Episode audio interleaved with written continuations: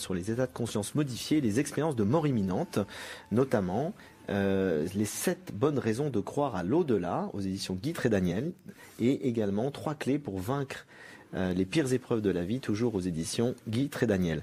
Donc ce qui nous a intéressé, ça fait longtemps qu'on voulait faire une émission sur les expériences qu'on appelle les NDE, Near Death Experience, chez les anglo-saxons, plutôt les expériences de mort imminente chez nous, euh, qui sont ces expériences dont on va parler tout au long de l'émission, très troublantes, de témoignages qui sont de plus en plus nombreux, de gens qui disent avoir euh, évidemment un état modifié de conscience dans lequel au moment de mourir ils se voient euh, en train d'être réanimé, etc.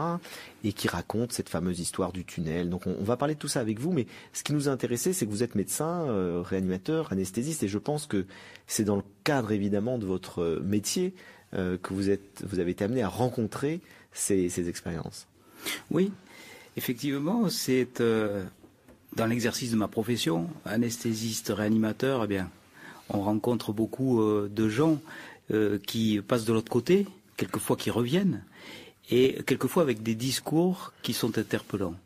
Interpellants euh, pour euh, celui euh, qui écoute que la personne réanimée a pu être consciente des gestes de réanimation, de ce qui s'est passé au moment de son arrêt cardiaque, puisqu'il n'y a aucune explication rationnelle pour euh, dire que cette expérience est, du réel. On a tendance à dire tout ça c'est du domaine de l'hallucination, mais pourtant ces personnes sont capables de décrire de façon précise les gestes de réanimation qui ont été faits sur euh, leur personne au moment où elles étaient euh, en arrêt cardiaque. Donc ça, aucune explication. C'est-à-dire qu'avant vous de lire les livres connus du docteur Moody, La vie après la mort, etc., vous avez vous-même vécu concrètement des expériences comme ça, c'est-à-dire de, de patients qui vous ont raconté, euh, voilà ce qui s'est passé, voilà ce que j'ai vécu. Oui. Euh, alors, disons que euh, je me positionne quelque part dans la marginalité par rapport à l'ensemble de mes collègues qui pensent que le cerveau finalement est une glande qui sécrète la conscience et que lorsque ce cerveau s'arrête de fonctionner, eh bien, il n'y a plus de conscience possible.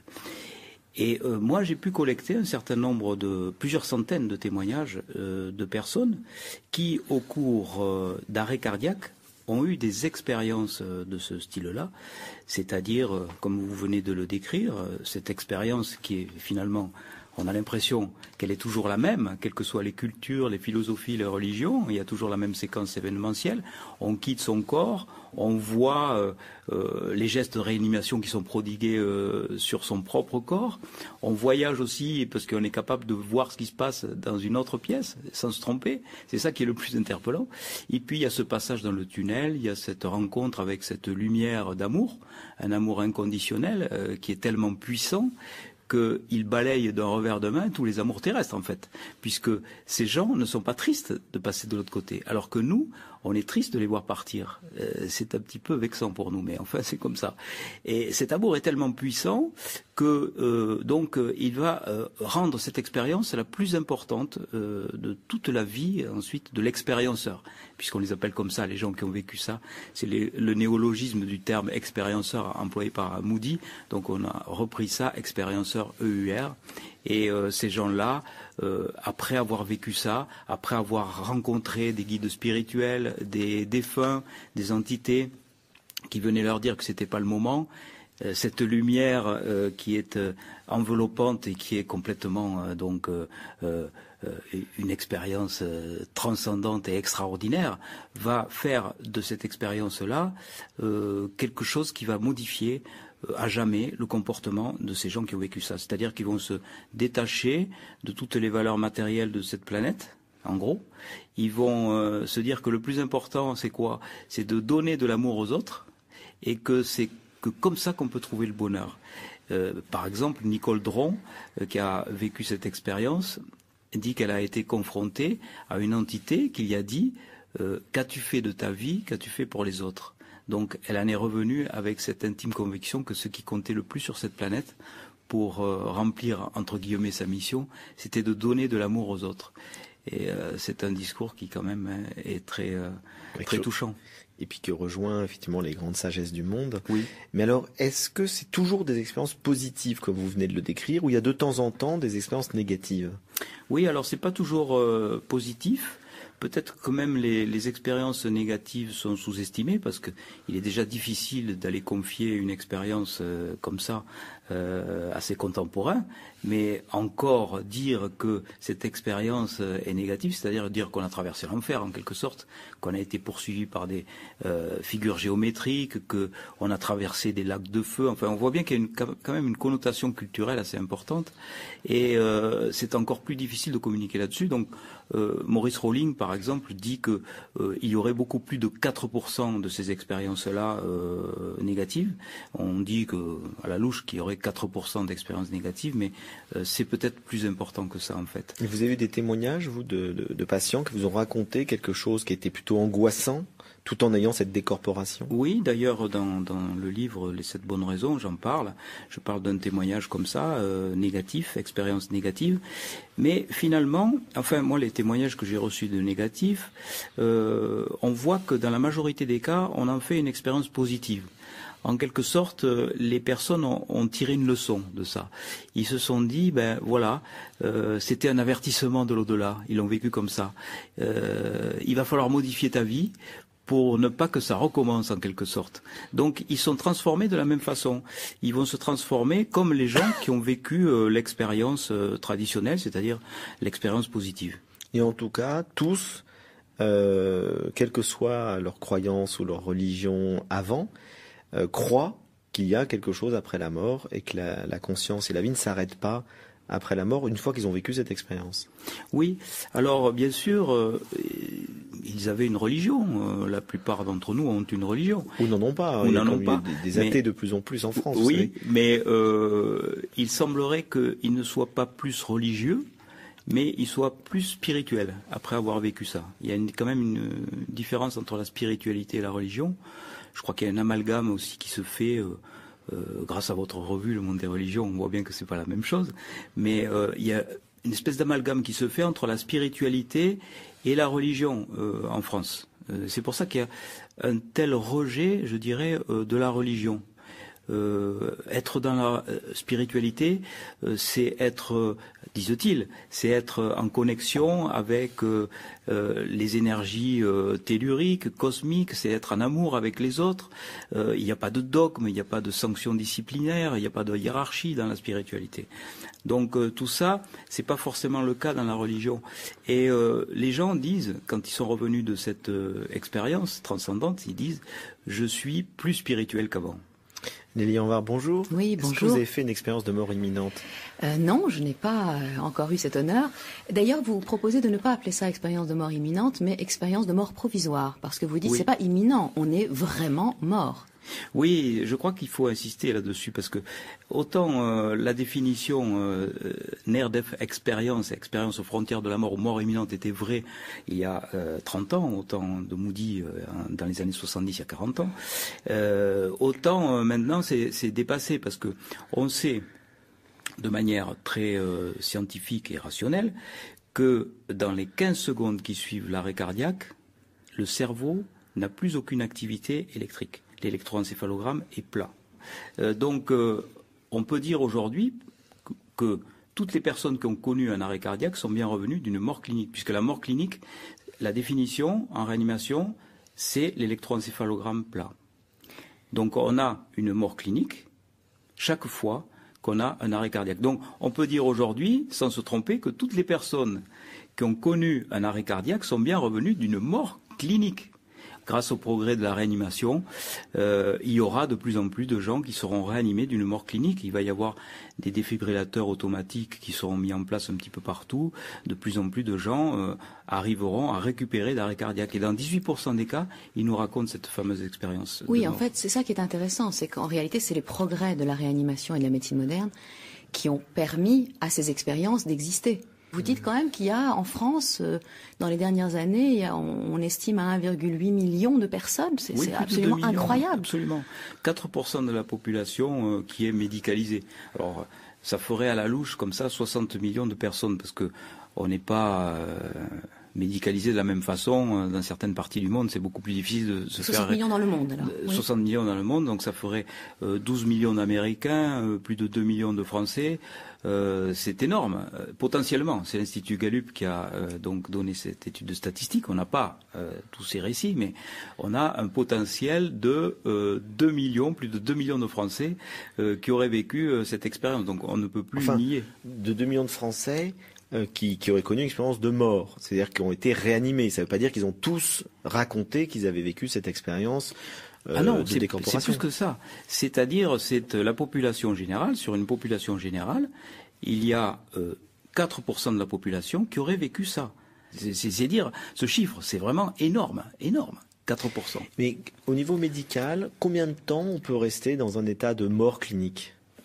Alors, il y a euh, des morts cliniques provisoires et des morts cliniques définitives.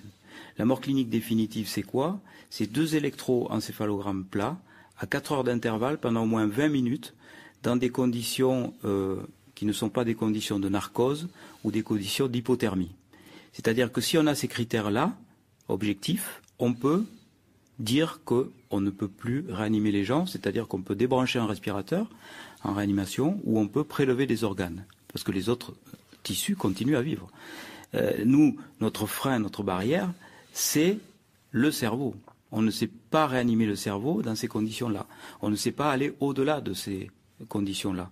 Mais au XVIe siècle, c'était quelqu'un qui ne bougeait plus quand on le stimulait. Ensuite, ça a été l'arrêt respiratoire. Quelqu'un, on lui mettait un, petit miroir devant le nez et la bouche, il n'y avait pas de buée. Eh ben, on considérait qu'elle était décédée. Et, au Moyen Âge, le fameux croque-mort qui mordait les, pieds pour être sûr que la personne est bien morte. Ensuite, ça a été l'arrêt cardiaque. Il y a simplement quelques décennies, euh, moi, je me souviens avoir vu un film en, noir et blanc d'Amfred Bogard. Il se penchait sur le thorax euh, de celui qui était susceptible d'être euh, passé de l'autre côté. Et puis, il se relevait, il disait le, le cœur le cœur bat plus, il est mort. Et il faisait pas de massage cardiaque à l'époque. Donc, cette définition-là, elle bouge. Euh, la définition de la mort, elle bouge. Elle, ne, elle est exclusivement dépendante que de nos possibilités et de nos limites de réanimation. Donc, euh, mais ma question, quelque temps. Hein, non, c'est très intéressant. Mais ma question était, était, de savoir combien de temps on peut rester, si vous voulez, en arrêt cardiaque euh, et, pouvoir repartir euh, et donc revenir en ayant, sans, je en ayant une certaine une conscience. Alors, si vous êtes dans des conditions de normothermie, il n'y a pas plus de trois minutes avant d'avoir des dégâts cérébraux. Voilà. Mais le, ce qui se pose, c'est qu'on a des protections cérébrales qui se font par, par exemple, l'hypothermie. On a pu récupérer des, des, personnes en arrêt cardiaque dans des lacs gelés au bout de plusieurs heures, par exemple. On a pu récupérer euh, des gens qui s'étaient électrocutés au bout de plusieurs minutes. On a pu récupérer des personnes qui avaient pris des barbituriques, qui sont des, des produits euh, qui donnent des protections cérébrales, plusieurs heures après leur arrêt cardiaque. Donc euh, il y a euh, des conditions qui vont euh, être, je dirais, le pronostic de ces récupérations d'arrêt cardiaque. Et classiquement, ça va très vite. Au bout de trois minutes, si un cœur n'est pas massé, eh ben, on a des lésions cérébrales irréversibles. C'est pour ça qu'il faut insister, il faut que les gens sachent faire ces gestes de secours, sachent se servir des défibrillateurs, parce que même un massage cardiaque ne restitue que entre 10 et 20% du débit cardiaque. Donc c'est très insuffisant. Donc on peut dire que euh, toutes les personnes qui ont été euh, un état de ressuscitation, on appelle pas ça la résurrection, la ressuscitation en réanimation, eh ben euh, elles reviennent, elles reviennent vraiment de loin, quoi. Hein.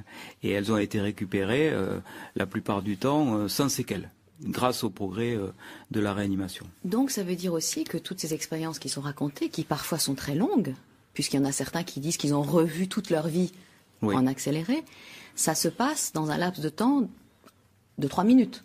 En trois minutes, en fait, il y a une sorte de, de changement de, des proportions temporelles, quoi, de la notion du temps. Ça peut être très très très bref, même beaucoup plus bref que ça. Euh, on a l'impression que ces personnes-là, qui sont au moment euh, de leur incident, au moment où le cerveau ne fonctionne plus, sont dans une autre dimension. Si vous voulez, ce que je propose, moi, comme euh, hypothèse de travail, euh, ce n'est pas de rejeter ces expériences comme le font la majorité de, mes collègues qui n'expliquent pas ces expériences. Donc c'est beaucoup plus facile. Elles sont tellement dissonantes au niveau de leur cognition qu'ils préfèrent écarter euh, l'expérience en disant ça n'existe pas, c'est pas possible, donc ça n'existe pas. Donc moi ce que je propose, c'est un modèle de conscience différent. Nous aurions une conscience analytique qui est capable de nous situer dans le temps et dans l'espace et qui est reliée à nos cinq sens et qui mesure tout, qui évalue tout, euh, qui nous fait dire, par exemple, que je suis dans ce studio parce que j'ai pris l'avion, euh, je suis venu à Paris, etc. Donc c'est relié au temps aussi, donc au temps et à l'espace, mais je me situe par rapport à cette conscience analytique. Et dès que cette conscience analytique s'éteint, eh ben on a accès à une expansion de conscience, que moi j'appelle la conscience intuitive, et qui est reliée à toutes nos perceptions extrasensorielles avec une capacité de recueillir des informations euh, qui nous dépassent complètement à l'état euh, de veille. Et, ces gens qui sont passés de l'autre côté ont euh, donc éteint d'un seul coup leur conscience analytique. Et ces gens qui sont dans cet état de conscience modifiée ont des perceptions quand même extraordinaires, possibilité de se déplacer dans le temps et dans l'espace. Ils disent qu'ils ont eu l'omniscience, ils savaient tout sur tout sur le passé, sur le présent, sur le futur. Ils ont eu accès à des informations de défunts venus les accueillir, avec des informations justes, avec des possibilités télépathiques aussi, avec les réanimateurs qui sont là, avec la famille qui est à, quelquefois à distance de là, et des pensées qui sont exactes après. Donc, euh, on a l'impression quand nous sommes à l'état de veille, tel que nous sommes là, par exemple, dans ce studio, tous les trois, eh ben, on a une intoxication de cette conscience analytique qui fait un bruit assourdissant et qui nous empêche de recevoir d'autres sources d'informations euh, que certains peuvent capter, euh, les chamans, euh, certains médiums, certaines personnes qui sont capables d'actes télépathiques. ça existe. Alors comment font-ils? Bien sûr, on peut se dire qu'au milieu de toute cette faune, je dirais, il y a des charlatans, il y a des gens qui euh, se prétendent avoir euh, telle ou telle capacité. Mais je crois qu'il faut avoir la curiosité scientifique de dire qu'il faudrait étudier euh, tous ces phénomènes pour savoir si au milieu de toute cette population, il n'y a pas des gens qui soient capables d'avoir ce genre de perception qui arrive en dehors de l'expérience de mort provisoire. La Crimosa du Requiem de Verdi, nous poursuivons cette émission sur euh, les expériences de mort imminente avec le docteur Jean-Jacques Charbonnier, auteur notamment du livre Les sept bonnes raisons de croire à l'au-delà chez Guy Trédaniel. Alors, on, reviendra plutôt en fin d'émission sur les, évidemment les questions critiques qui peuvent se, poser, euh, mais continuons déjà, bon, d'accorder crédit à, tous ces témoignages et, d'explorer un petit peu mieux les différentes étapes qui sont racontées par euh, tous ces témoignages concordants. Qu'est-ce ce qui se passe Donc, quel est au moment où les gens euh, sont en on va dire, que vous l'avez dit tout à l'heure, en mort clinique, quelle est la première expérience qu'ils racontent euh, lorsqu'ils prennent conscience qu'ils sont dans un état autre, un état de conscience modifié qui, Quelle est la toute première expérience qu'ils vivent? Les expériences se ressemblent toutes et il n'y en a aucune qui est pareille à l'autre. Mais en fait, on retrouve la même séquence événementielle de façon euh, assez homogène. En gros, cette expérience-là qui nous arrivera à nous aussi, on n'aura pas forcément le retour, mais l'aller, on va l'avoir, ça c'est sûr, à la fin de nos vies. Euh, on sort du corps. On a une expérience. La conscience sort du corps. La conscience sort du corps. La conscience sort du corps, c'est-à-dire que les gens sont capables de voir, d'entendre et de comprendre ce qui se passe sans leurs cinq sens. C'est-à-dire, c'est pas avec leurs yeux. Mais pourtant, ils disent voir à 360 degrés, voir à travers la matière. Alors nous, on n'a pas de modèle de ça. Et eux n'ont pas de mots pour décrire cette expérience. Mais en tout cas, ils sont capables de voir les gestes de réanimation. Le cardiologue Pin van Lomen décrit, euh, et ça a été publié dans The Lancet, euh, décrit euh, une personne qui a été réanimée et qui voit l'infirmière ranger son dentier pendant qu'on lui fait son massage cardiaque quand même et c'est une revue à comité de lecture de Lancet, c'est pas quand même euh, rien. Donc euh, on voit bien que cette expérience de sortie de corps est bien réelle. C'est-à-dire que, euh, enfin, c'est beaucoup plus logique de penser que l'expérience est réelle plutôt que de dire que c'est un, phénomène lié au cerveau puisqu'il fonctionne plus. Donc ces personnes voient le massage cardiaque, une personne, par exemple, qui a fait un arrêt cardiaque pendant une intervention chirurgicale voit un tube de rouge à lèvres qui est dans la poche d'une blouse de l'infirmière qui est qui assiste à l'intervention. Donc des choses très très très précises. Et finalement, c'est cette euh, décorporation out body experience, cette euh, sortie de corps de la conscience, euh, qui est la plus interpellante pour un scientifique rationaliste. C'est de, se dire, mais comment c'est possible Encore tout le, reste de l'expérience. Bon, on pourrait se dire, tout ça, c'est dû à des phénomènes hallucinatoires, des problèmes liés au cerveau. Mais là, vraiment, on a des gens qui sont en capacité de décrire ce qui se passe dans une salle d'attente dans un autre bloc opératoire, au moment même où leur corps terrestre est euh, dans un lieu bien précis. Et ils peuvent se détacher de ce lieu précis pour aller décrire ce qu'ils euh, ce qu'ils voient et ce qu'ils euh, entendent. tous ces témoignages de décorporation, est-ce qu'ils ont été, est-ce qu'ils sont de plus en plus, parce que maintenant on en parle depuis longtemps, et qu'ils sont de plus en plus consignés, c'est-à-dire dans un bloc opératoire, est-ce que si quelqu'un raconte après être revenu et sort du coma et il raconte, est-ce que il est d'usage maintenant de dire notons-le, notons-le, ou est-ce que non, ça resterait tabou, faut pas en parler Quelle est la réaction du corps médical aujourd'hui? Ben, La réaction du corps médical, c'est précisément sur ce phénomène-là euh, qu'elle est le plus attentive. Par exemple, le 11 septembre 2008, euh, mon collègue Samparnia, réanimateur euh, en Angleterre, Mario Beauregard, qui est chercheur en neurosciences à, Montréal, que, j'ai retrouvé euh, il y a quelques mois pour faire une conférence sur les NDE, ont euh, présenté à l'ONU de New York un projet qui s'appelle le projet AWARE, projet de cibles cachées. Donc ce sont des cibles qui sont euh, disposées de telle façon que la personne qui est sur son lit ne peut pas la voir. Et il faut qu'il y ait cette décorporation pour que la cible soit visible. Ce sont des écrans plasma diffusant des, images aléatoires sur euh, des colonnes et ces colonnes donc sont disposées avec l'écran qui est orienté vers le plafond. Il est sûr que la personne qui est sur son lit ne peut pas voir euh, cette image aléatoire, sauf si point de suspension. Donc ça c'est quand même ça montre quand même un protocole. C'est un protocole, un protocole qui existe dans un certain nombre d'hôpitaux. Oui. Mais et ça donne déjà des résultats On a, déjà pu Il n'y a aucun résultat. Euh, voilà, parce que vous dites en réalité que c'est pas très probant parce que les gens qui se décorporent ne s'intéressent pas à un écran plasma qui. Voilà. Bah, c'est ça. en fait, vous dites que évidemment vous êtes un peu dubitatif sur cette méthode. Je suis plus que dubitatif, je suis même pessimiste parce que euh, pour avoir interrogé des centaines de, de personnes qui ont vécu ça, d'abord, il faut avoir vécu un arrêt cardiaque, il faut que cet arrêt cardiaque soit récupéré. Dieu merci, dans les secteurs de réanimation, on en récupère quelques-uns, mais il faut qu'il soit dans les 18% des gens qui font euh, cette expérience-là, que dans ces 18%, il y a à peine 60% de personnes qui font des sorties de corps euh, objectivées, que la personne ait envie d'aller visualiser une cible qui par définition est cachée, qu'en plus elle euh, raconte son expérience tout de suite, alors qu'on sait que quelquefois des, expérienceurs ont mis des décennies, Jean Morzel a mis 40 ans de raconter ça, et qui en plus le raconte à un étranger, et en plus cet étranger a une blouse blanche. Donc ça fait quand même beaucoup de, de si, de si pour que l'expérience soit probante. Et là où je suis pas tout à fait d'accord avec mon collègue Samparnia, c'est qu'il a fait un raccourci euh, trop rapide il me semble. Il a dit que si dans trois ans, cette expérience n'avait rien donné, ça voudra dire que la sortie de corps est une hallucination. Je ne suis, je suis pas d'accord avec ce, raccourci-là. Je pense que pour toutes ces raisons, euh, peut-être il faudra se poser d'autres questions. Il faudra se dire peut-être que c'est pas la bonne expérience. Alors, il y a la décorporation.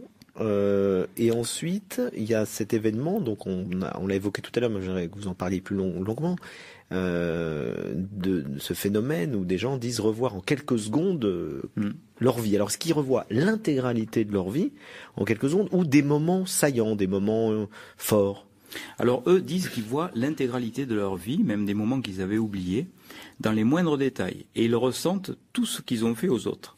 Ils ressentent le bien qu'ils ont fait aux autres, mais aussi le mal qu'ils ont fait aux autres. Et quelquefois, des détails qu'ils avaient oubliés de leur vie. Des détails insignifiants qu'ils avaient occultés et qui reviennent là, comme un accéléré. Il y a cette rétrocognition euh, qui se passe et euh, toute leur vie défile comme ça. Et c'est pas euh, Dieu qui leur montre quoi que ce soit en disant ça c'est bien, c'est non, c'est eux, c'est eux, c'est leur propre analyse. C'est oui, j'allais dire l'analyse qu'ils ont du bien et du mal, c'est leur propre conscience, c'est leur conscience morale. Voilà. Oui, et là, ce que vous rapportez est extrêmement intéressant, je crois, sur un plan, euh, quand on se pose des questions justement sur, euh, euh, sur notre action, enfin, sur l'auto-jugement, c'est que tous les, tous les témoignages semblent corroborer l'idée qu'ils disent tous « je me jugeais moi-même hmm. C'est jamais une entité extérieure qui vient leur dire. C'est vraiment quelque chose qui vient de. Ça me, ça me fait penser d'ailleurs à, à, un passage du Coran dans lequel il y a cette espèce d'image saisissante dans lequel il est dit euh, que la main témoignera elle-même de ce qu'elle a fait, le cœur témoignera de, ce qu'il a senti, etc. Donc en réalité, c'est le témoignage de ce qu'on a fait est, dans la conscience elle-même. donc ça, c'est un point. Et l'autre point, c'est que ce que vous rapportez, vous, vous le soulignez pas et ça m'étonne, c'est que tous ces gens disent j'ai vu mon corps, j'ai vu c'est cela, j'ai vu ma vie. Qui est je hmm. ça, me pose une vraie question. Ben, ils le savent. Ils savent très bien. Ils savent très bien que ce jeu, c'est pas le corps qui est resté euh, en suspens, et ce corps même les dégoûte un petit peu, euh, je dirais. Ils n'ont pas envie de revenir dedans. Ils n'ont pas envie de, le réhabiter. Euh, et ils reviennent vraiment la main forcée, je dirais. Et d'ailleurs, ils disent, j'ai réintégré euh, mon corps comme le ferait une main dans un gant, ou euh, comme le ferait un corps dans une combinaison trop étroite. On voit bien que cette douleur euh, à la fois physique et, psychologique. ils se disent, je ne suis pas un corps, j'ai un corps. Voilà. Il y a cette dissociation et ce jeu, il a presque rien à voir avec le corps. Et ça, c'est c'est très émouvant aussi d'avoir ce, ce genre d'analyse. Si, si, si on vous suit, euh, ça donne raison à Platon contre Aristote. Parce qu'Aristote dit que le corps et l'âme sont totalement indissociables, et Platon mm. dit effectivement que, que le corps, l'âme se sent comme dans un tombeau dans le corps, donc c'est un lieu qu'il doit, c'est une punition, c'est une peine, c'est quelque chose qui n'est pas effectivement idéal pour, euh, pour l'âme, et c'est une, une épreuve. C'est un petit peu ce que, ce que semble dire ces témoignages. C'est sûr, et on le retrouve ça dans le mythe d'air de Platon, euh, où Éas, donc ce, ce, ce, soldat abandonné sur la charrette des morts, qui euh, fait ce voyage dans l'au-delà, et, qui revient réincarné dans son propre corps. Ça, ça ressemble beaucoup quand même à une expérience de mort provisoire. dans la République. Euh, autre question qu'on vient d'évoquer, qui me pose moi une autre une question philosophique, c'est la question de la conscience morale. C'est qu'on vient de dire, et les livres vous le rappeliez, finalement, tous se, jugent à l'aune de leur propre conscience morale. Mais on n'a pas tous la même conscience morale. Il y a des gens qui n'en ont quasiment pas, d'autres qui sont extrêmement scrupuleux. Il y a des gens qui savent pas vraiment ce que c'est que le bien que le mal. Donc on n'est pas tous éduqués du tout.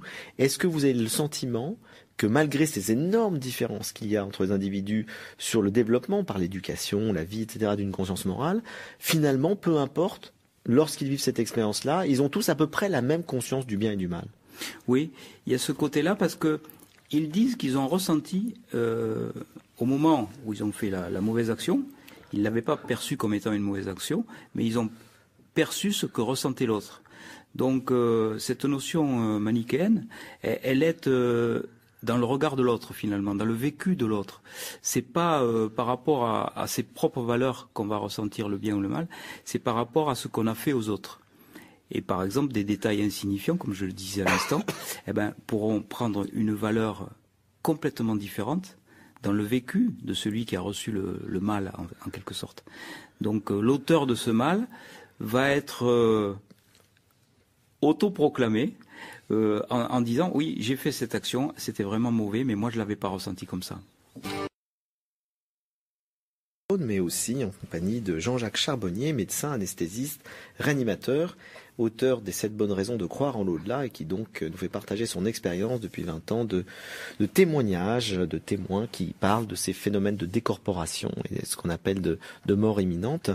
Euh, Lily Anvar Oui, alors euh, j'ai eu une expérience très intéressante en cherchant des textes pour cette émission. Parce que je me suis dit, bah, si ces gens ont fait cette expérience, c'est que euh, c'est une expérience qui si elle est si largement partagée par nos contemporains, elle a dû être euh, existait aussi dans le temps. Alors on a vu que, évidemment, comme il n'y avait pas les possibilités de réanimation euh, dans l'ancien temps, euh, probablement que ces expériences étaient moins nombreuses. Néanmoins, je me suis dit quand même, il y a bien des mystiques ou dans des religions, etc., où la chose est, un peu euh, expliquée. Eh bien, ma surprise est que dans la plupart des textes religieux, et c'est là où je vous rejoins tout à fait sur la différence entre le religieux et le spirituel, la plupart des textes religieux nous décrivent l'expérience de la mort comme une expérience plutôt douloureuse, comme l'entrée dans un monde des ténèbres. Alors je me suis dit, bon, je vais aller voir par exemple ce que nous dit Homère quand il parle d'Ulysse qui va visiter les morts, ou dans l'Énéide, quand Aîné va rencontrer son père dans le monde des morts. Eh bien, à chaque fois, le début en tout cas de l'expérience est extrêmement traumatisante. C'est un monde d'ombre, de, de, de c'est le, c'est des, c'est des, des eaux, le, le, ou même dans la Bible, hein, le, le, passage comme ça. Chez, voilà, mm. chez les, dans le livre des morts tibétains, c'est le bardo qui est quand même pas un endroit très agréable. Ça dépend de l'état de conscience. Ça dépend de l'état de conscience. Alors voilà. Alors ceux qui ont vraiment un état de conscience très très développé, eux vivent une expérience plutôt lumineuse, mais la plupart des gens, c'est quand même un peu, un peu plus angoissant. Donc, finalement, je ne vous ai pas vraiment trouvé un texte euh, ancien qui fasse autorité en la matière, mais comme vous parlez de l'analogie, alors pour le coup extrêmement classique, de, notre vie dans ce monde comme étant euh, semblable à la vie de l'enfant dans le ventre de sa mère, euh, je vous ai donc trouvé un très beau texte de, de Rumi qui reprend cette analogie en montrant, et vous en parlez, vous avez fait tout un développement assez humoristique sur cette analogie dans votre livre, sur l'idée qu'en réalité, quand on est dans le ventre, quand l'embryon, quand le fœtus est dans le ventre de sa mère, on aurait beau lui dire qu'il y a un autre monde, il ne peut pas l'entendre, parce qu'il ne connaît que cette prison dans laquelle euh, il est. Et en fait, il faudrait peut-être euh, ouvrir sa conscience, euh, et cette naissance ressemble en quelque sorte à la mort ou peut-être la mort à une naissance. Celui qui a fait l'Orient et l'Occident a mis en œuvre tant de causes pour nous créer à partir d'une goutte de sperme. À cette goutte de sperme ignorante, qui n'avait ni ouïe, ni intelligence, ni entendement, ni vue, ni attribut de roi, ni attribut d'esclave, qui ne connaissait ni le chagrin, ni la joie, ni la bassesse, ni l'élévation, il a donné un abri dans la matrice, il l'a subtilement façonné, transformant l'eau en sang, le sang en embryon et l'embryon en chair. Et dans le lieu clos de la matrice dans lequel il n'y avait ni main ni outil, il a percé les ouvertures des yeux et des oreilles, et il a façonné la langue, et après la langue, l'écrin de la poitrine dans lequel il a posé un cœur, qui est à la fois une goutte et un univers, une perle et un océan, un esclave et un roi. Quelle intelligence peut concevoir comment il nous a sortis de ce monde de misère et d'ignorance pour nous amener dans cet autre monde en nous disant As-tu vu, as-tu entendu d'où je t'ai amené et vers où? Maintenant je te le dis aussi, je ne te laisserai pas ici. Je t'emmènerai hors de cette terre et de ce ciel, en une autre terre, plus douce que l'argent pur, et un autre ciel, vivifiant et doux, au-delà de toute imagination, de toute représentation.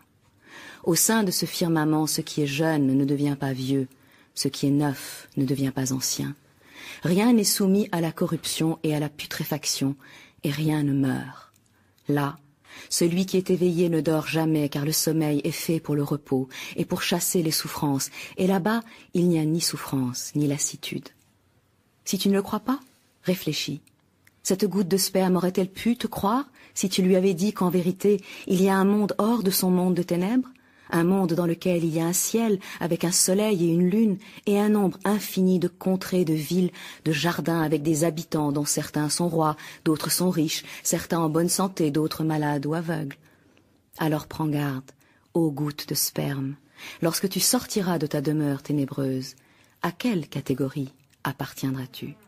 Si tu lui avais dit cela, aucune imagination, aucune intelligence n'aurait pu croire à cette histoire, ni penser qu'au-delà de ces ténèbres et de cette nourriture de sang, il y a un autre monde et une autre nourriture.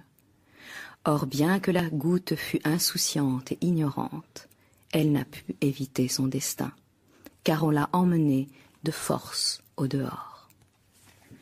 Très joli. Très joli texte qui rejoint effectivement un, petit peu l'histoire des jumeaux. Hein. On est dans euh, un monde et puis on croit qu'il n'y a que ce monde, limité euh, par les parois de l'utérus pour un des jumeaux et, l'autre aussi, mais l'autre qui est un petit peu plus éveillé, qui se dit que peut-être après il y aura une renaissance quand il arrivera de l'autre côté, quoi. Euh, c'est troublant parce que on est vraiment, je crois, dans une société où on ne se rend pas compte à quel point nos conventions sont puissantes. Par convention, on se dit que la mort, c'est le néant.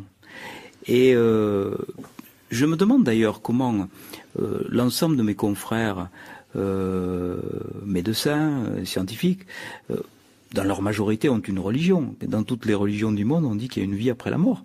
Donc c'est quand même une attitude assez schizophrénique, ça. C'est vrai que c'est très troublant de, de voir, là, c'est le sociologue des religions qui parle, c'est très troublant de voir effectivement euh, que la plupart des croyants aujourd'hui, même pratiquants, ne croient plus en la vie après la mort. Alors on se dit c'est le fondement même ben de leur religion. euh, et donc on s'aperçoit qu'effectivement il y a, y a, une non-crédibilité euh, qui fait que quelqu'un qui peut croire en Dieu, etc., n'adhérera pas à l'idée d'un au-delà parce qu'on est totalement dans la matière. Euh, au fond, on a, on a limité notre conscience au corps, et c'est quelque chose de très puissant. Vous avez raison de dire, c'est une sorte d'épistémé de, de, notre culture. Quand vous posez la question, je l'ai déjà dit un jour dans cette émission, mais ça m'a beaucoup impressionné, c'est Arnaud Desjardins qui m'avait dit ça. Quand vous posez la question à un occidental d'aujourd'hui, quel est l'inverse euh, de mort, il vous dira toujours vie. Si vous posez la question à un oriental, quel est l'inverse de mort, il vous dira naissance. Hmm. Puisque la naissance et la mort sont deux passages dans la vie. La vie enveloppe tout. Et donc là, on voit les différences culturelles extrêmement marquantes. Pour nous, effectivement, la, mort, c'est forcément le néant. Euh, et donc c'est pour ça que ces expériences sont, à la fois extrêmement intéressantes parce qu'elles, par le biais du témoignage, par le biais euh, euh, effectivement de, l'expérience individuelle, on peut avoir une approche concrète euh, ce que vous appelez des expérienceurs, des gens qui font une expérience, même si aujourd'hui, euh, je crois qu'il faut encore des protocoles scientifiques euh, beaucoup plus longs pour qu'on puisse dire que ce sont des preuves scientifiques. Moi, je dirais pas que ce sont des preuves scientifiques. Mm. Je dirais que ce sont des témoignages extrêmement intéressants, mais qu'il faut peut-être encore mettre en place des protocoles sur des milliers et des milliers de cas pour qu'on puisse parler de preuves. Je ne sais pas ce que vous en pensez. Au sujet des preuves, les expérienceurs vous diront qu'ils n'ont pas besoin de preuves. Oui, ça, eux, oui. Euh, et euh, ce qu'il faudrait, c'est que euh, les personnes qui nous écoutent, les personnes qui lisent ces récits, ne soient pas dans la recherche de la preuve. Parce qu'il n'est pas sûr qu'on la trouve un jour, la preuve scientifique bien rationnelle et qui objective tout ça. Il y a un faisceau de présomption, c'est sûr.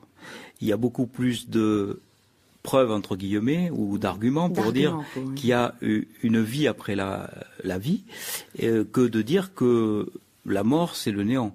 Mais comme vous l'avez dit, on est dans une société occidentale violemment intoxiquée par la pensée matérialiste. Et si on suit cette pensée matérialiste, eh ben, le cerveau est un organe qui fabrique de la conscience. Et donc, en toute logique, lorsque le cerveau s'arrête de fonctionner, lorsqu'il n'a plus d'activité électrique, il n'y a plus de conscience possible.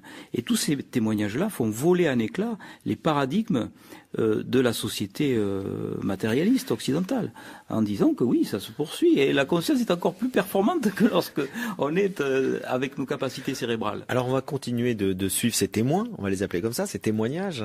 Qu'est-ce qui se passe donc selon ces témoignages après le phénomène simplement de décorporation, d'observation, le phénomène dans lequel ils revivent leur vie Qu'est-ce qui se passe ensuite? Ben, Ces personnes sont complètement changées. C'est-à-dire que euh, ont vu qu'il y avait une autre possibilité de conscience, une expansion de conscience, que leur petite conscience là, euh, au moment où elles sont vivantes, eh ben ça n'a rien à voir avec euh, l'état de conscience dans lequel elles étaient au moment où il y avait cet état d'arrêt de fonctionnement cérébral, capacité donc on l'a vu rétrocognition, défilé de vie dans les moindres détails, précognition aussi pour certaines, deviner ce qui va se passer après l'expérience, possibilité télépathique avec les gens qui étaient là, possibilité, n'ayons pas peur des mots, bien qu'ils soient sulfureux, médiumnique, avec euh, euh, capacité de voir des entités disparues, des esprits euh, qui viennent leur donner des informations, contact divin, enfin on peut appeler ça de différentes façons, et donc capacité aussi de se déplacer dans le temps et dans l'espace, être capable d'aller voir ce qui se passe dans un lieu bien précis. Il semblerait que, au moment euh, de cette expérience, il suffirait de penser à une personne pour se trouver auprès d'elle. Ça aussi, c'est très interpellant, quel que soit le, kilomètre qui sépare. Même si la personne habite à l'autre bout du monde, d'un coup, pof, on peut se trouver à côté d'elle. Voilà. Et euh, ensuite, ces personnes-là reviennent dans leur petit corps avec leur petit cerveau et leur petite conscience. Alors avant qu'on revienne à ça, euh, il y a cette fameuse expérience décrite par Moody et par plein d'autres depuis du tunnel. C'est quoi cette histoire du tunnel et de la lumière? On a l'impression que c'est euh, euh, un pont entre deux univers en fait. L'univers où on est dans la conscience analytique et où on est donc entre deux dimensions, entre, entre, plusieurs dimensions même. Mm. Et là, on est dans un autre univers multidimensionnel. C'est là où on rejoint la physique quantique. Disons que c'est l'observation qui crée la réalité. Et euh, on a l'impression que quand vous êtes dans cet univers-là, le temps n'existe plus. Vous avez accès à toutes les informations possibles. Parce que ce qui est euh, très interpellant euh, pour comprendre la conscience, c'est la source des informations. D'où viennent-elles toutes ces informations? Bon, on peut les capter, certainement, mais d'où viennent-elles? Comment se fait-il que quelqu'un euh, puisse avoir euh, des informations venant d'une entité euh, disparue depuis longtemps?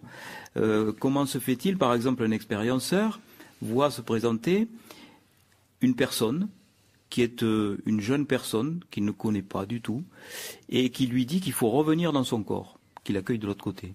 Et ensuite, donc, après être renversé par une voiture, etc., donc il revient dans son corps et plusieurs euh, mois après, il reconnaît cette personne sur une photo. C'est l'ancien petit ami de sa compagne actuelle qui s'est tué en moto. Il ne le connaissait pas. L'image n'était pas stockée dans son cerveau. Donc d'où venait l'information? Euh, sans croire aux entités, sans croire euh, à tout cela, on peut se poser au moins cette question-là. Quoi. On peut se dire, mais d'où viennent ces informations qui sont exactes? Comment se fait-il que quelqu'un est capable de décrire ce qui se passe en situation à des kilomètres de là? D'où vient l'information? Comment a-t-elle pu être collectée avec autre chose que son cerveau?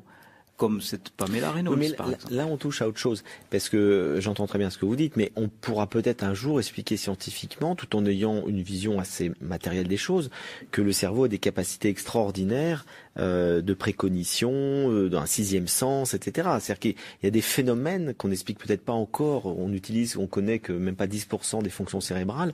Peut-être un jour on s'apercevra que le cerveau a des capacités extraordinaires euh, de justement de télépathie, de tout ça. Et, ces phénomènes-là qu'on voit chez les animaux, des fois, on sait hein, très bien qu'on a fait des expériences assez extraordinaires chez les animaux. L'homme l'a sans doute aussi, et simplement il n'en a pas conscience. Ce n'est pas forcément une preuve d'un au-delà. Vous voyez ce que je veux dire Ça peut être simplement qu'on connaît mal les, capacités extraordinaires du cerveau humain qui, en état de choc, peut peut-être développer tous ces phénomènes-là. Et je ne vois pas pourquoi on veut absolument relier les fonctions euh, de conscience au cerveau. Parce que là, quand même, on a la preuve, on est bien d'accord. Je l'ai démontré en début d'entretien que le cerveau fonctionne moins bien quand même. Euh, c'est le moins qu'on puisse dire. Euh, au moins, reconnaissons que le, fonctionnement du, cerveau. Oui, mais il fonctionne peut-être sur, un autre mode. Oui, Comme vous parliez de la léthargie, de moins mm. bien, ça veut rien dire. C'est le sommeil, c'est très différent de l'état de veille. Il fonctionne peut-être sur un autre mode qui n'est plus le mode de contrôle cérébral, d'intelligence avec le, le, cerveau gauche. Qui n'est plus mesurable. Et qui, du coup, on passe dans une autre fonctionnement du cerveau parce qu'il est en état de choc. Mais est-ce que vous pensez que c'est logique de penser que, par exemple, nous avons une voiture avec un moteur le moteur arrêté, la voiture fonctionne plus vite. On se dit, si on est logique, c'est pas dû au moteur. La vitesse de la voiture n'est pas due au moteur. Voilà. Moi, je suis plutôt dans ce raisonnement-là. Je me dis, mais cessons euh, d'attribuer euh, cette conscience au cerveau, parce que si euh, on, reste dans ce raisonnement-là, on va se dire, ben oui, peut-être qu'il y a une activité qu'on ne sait pas mesurer encore, et puis qui est encore plus performante lorsque le cerveau fonctionne plus. Mais pourquoi le cerveau? C'est quand même assez curieux, ça, cet acharnement sur le cerveau. Alors, il reste juste une minute, donc euh, dernière question sur la, fameuse lumière, l'amour, etc., ce qui est ressenti par beaucoup. Euh, dites-nous un petit mot là-dessus. La lumière, ben, c'est bon. Certains ont dit encore avec le cerveau, c'est dû euh, donc à une stimulation du lobe occipital, l'air visuel, et ça donne une sensation d'éclair lumineux. C'est vrai quand il y a un manque d'oxygène dans cette région-là, c'est un petit peu comme les, tubes cathodiques de nos anciennes télévisions, quand on les éteignait, ben, pof, il y avait un, éclair et puis hop, un petit point. Ça donnait l'impression d'une lumière au bout. Mais ça n'a rien à voir avec cette lumière d'amour qui est décrite par les expérienceurs. Un amour qui est tellement fort, qui balaye d'un revers de main tous les amours terrestres, qui n'a rien à voir avec l'amour tel qu'on le conçoit ici sur cette planète, avec les jalousies, les possessions, tout ça. Donc ça, c'est un amour divin, inconditionnel. inconditionnel. Et quand ils reviennent, ils ont la nostalgie de cet amour. Et qu'ils ne retrouveront plus jamais. Ils le disent d'ailleurs. Et c'est peut-être ça la, la, chose la plus forte dans toutes ces expériences. c'est le fait qu'ils soient à ce point transformés. C'est peut-être mm. ça le plus le point d'orgue de ces mm. témoignages. ils vont vouloir partager cet amour. Mm. Ils vont vouloir, ils n'auront de cesse de vouloir donner aux autres, soit par leur témoignage. Certains deviendront artistes peintres, d'autres vont être donc euh, devenir guérisseurs, magnétiseurs, etc. Donc ils auront envie de donner aux autres euh, quelque chose qu'ils ont reçu dans cette lumière, un petit peu de cet amour. Et n'ont plus peur de la mort, j'imagine. Et ils n'ont plus peur de la mort, bien sûr, ils sont guéris.